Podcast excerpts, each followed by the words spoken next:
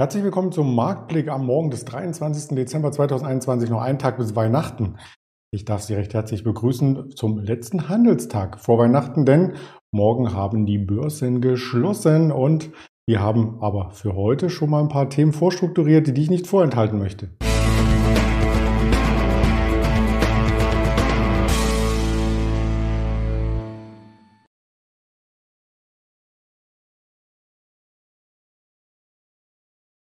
Das sind die Themen. Den DAX haben wir mit einem weiteren Aufschlag. Tesla, Aktienverkauf von Elon Musk, der ist jetzt beendet. Wir schauen auf die Lieferdienste, die Post und UPS, United Parcel Service.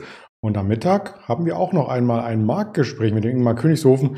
Die Zeit steht noch nicht fest. Der Ingmar muss sich noch einen Baum kaufen, hat er gesagt. Vielleicht war es auch nur als Scherz gedacht. Wir werden ihn dazu befragen, also gern am Mittag auch nochmal einschalten. Der Mittwoch war sehr, sehr stark. Er begann erst uneinig, also mit einer kleinen Kurslücke auf der Oberseite, dann doch wieder die Kurslücke geschlossen, 15.425, dann wieder nach oben. Also man hatte gar nicht das Gefühl, dass noch Handel herrscht, sondern eher eine langweilige Seitwärtsphase eingekehrt ist. Und dann auf einmal ging es los am Nachmittag, als die Wall Street startete, gelang der Ausbruch neue Tageshochs und das ging sehr, sehr dynamisch bis knapp 15.600 Punkte. Und im großen Bild hat sich dadurch alles aufgehellt. Während wir am Anfang der Woche noch dachten, oh oh, Weihnachtsrallye, Jahresendrallye, Jahreswechseleffekt, das ist glaube ich das Fachwort, alles abgesagt, sind wir dann eindrucksvoll zurückgekehrt und haben dann gestern mit dem Xetra Schlusskurs sogar das Verlaufshoch, also die Schlussnotierung vom Verfallstag rausgenommen, dieses Gap hier auch geschlossen und blicken nun zum Morgen auf die nächste Kurslücke, beziehungsweise sind hier schon leicht drüber und man sieht hier abfallende Hochs, da kommt eine Trendlinie einher, aber erst um die 15.700, also vielleicht ist das das Ziel. Ich schaue mal äh, genau auf die aktuelle Indikation, 9 Uhr 9 bei 15.654. Insofern, ich update das mal 36. Jetzt kommt er wieder ein kleines Stück zurück. Also sehr, sehr spannend im laufenden Jahr plus 14 Prozent der DAX. Also da hat er ähm, auf jeden Fall Gott gut Performance gezeigt und muss sich nicht verstecken, kann international auch sehr, sehr gut mithalten übrigens.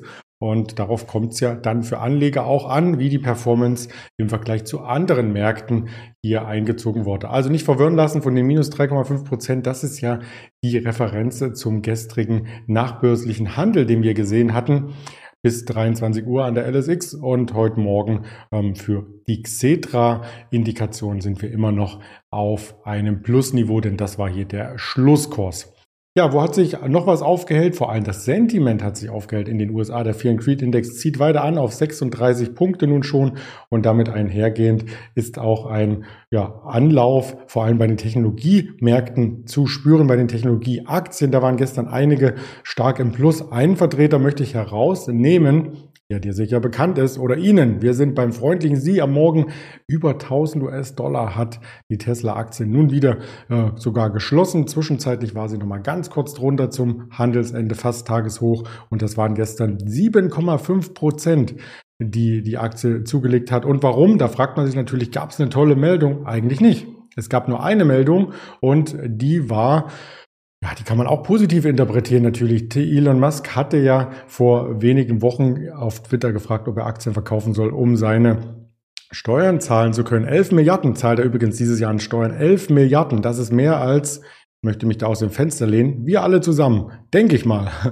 Und er hat diesen Verkauf nun abgeschlossen. Also 10% seiner Tesla-Anteile sind verkauft. Er hat Vollzug gemeldet, wie man so schön sagt. 50 Jahre alt ist er. Das ist ganz schön, ähm, ja, ein ordentliches ähm, Salär, wenn man so möchte. Aber er nutzt das natürlich auch, um wieder neue Aktien zurückzukaufen. Nicht am Markt, sondern über Optionen. Viel, viel preiswerte. Er ergänzte natürlich, dass er sich ohnehin von den Anteilen getrennt hätte weil er auch Aktienoptionen kaufen muss, die im kommenden Jahr aus laufen. Also er braucht Geld, nicht nur für Steuern. Und das war vielleicht für ihn so eine Art ähm, Joke, ein kleiner Witz auf Twitter zu fragen, wenn die Umfrage anders ausgegangen wäre, hätte er es auch so verkauft, sagt er. Also er wird seine Anteile auch wieder erhöhen. Die Börse hat das sehr, sehr gut aufgenommen. Wir waren ja als diese Umfrage reinkam bei 1229 US-Dollar. Sind dann mehr als, um mehr als 16 Prozent abgestürzt, nachdem das publik wurde und wie wir ja gerade gesehen haben, nun wieder über 1000. Aber die über 1000 äh, Dollar je Aktie, die ist deutlich niedriger als vor der Umfrage. Insofern hat er einen guten Kurs für die ersten Anteile zumindest erwischt, wenn man es so möchte. Und charttechnisch sieht das Ganze wie folgt aus. Ich habe hier einen Aufwärtstrendkanal noch aus einem älteren Chartbild vernommen. Das, diese Barriere, das war das ehemalige Allzeithoch um die 900, was wir im April gesehen hatten. Und da ist die Aktie genau aufgelaufen, also auf diese obere Begrenzung des Aufwärtstrends und gleichzeitig auf die alten Jahreshochs, die wir und Allzeithochs, die wir im April gesehen hatten. Und hier geschah der Bounce. Also Charttechnik par excellence, wenn man es so möchte. Ähm, er ist immer noch der reichste Mensch der Welt und äh, sagt das auch ganz transparent. Laut den Daten von Bloomberg, wenn man das umrechnet, hat er aktuell ein Vermögen von, jetzt muss man sich festhalten, 244,9 Milliarden US-Dollar. Wahnsinn, oder? Also, bevor er eben äh, das Raumfahrtunternehmen SpaceX und auch Tesla gegründet hat, da war er ein äh, Start-up-Nerd, möchte man so sagen. Jetzt ist er der reichste Mensch der Welt, der Elon. Okay, das ist das erste Thema, was ich hier mitgebracht habe. Das zweite Thema äh, bezieht sich auch nochmal auf Weihnachten. Wir haben gestern über den Einzelhandel gesprochen und heute sprechen wir über die nächste Stufe. Wie kommt denn die Ware vom Einzelhandel in oder zu den Kunden unter dem Weihnachtsbaum am Ende, wenn der Postmann millionenfach klingelt. Das ist die Überschrift bei Börse ARD bei Tagesschau. Denn noch nie wurden vor Weihnachten so viele Pakete verschickt wie in diesem Jahr. Die Zusteller, die ächzen unter der Belastung. Die Gewerkschaften fordern auch gesetzliche Regeln. Das ist die, das eine. Ähm, vielleicht mal eine Zahl hier reingebracht.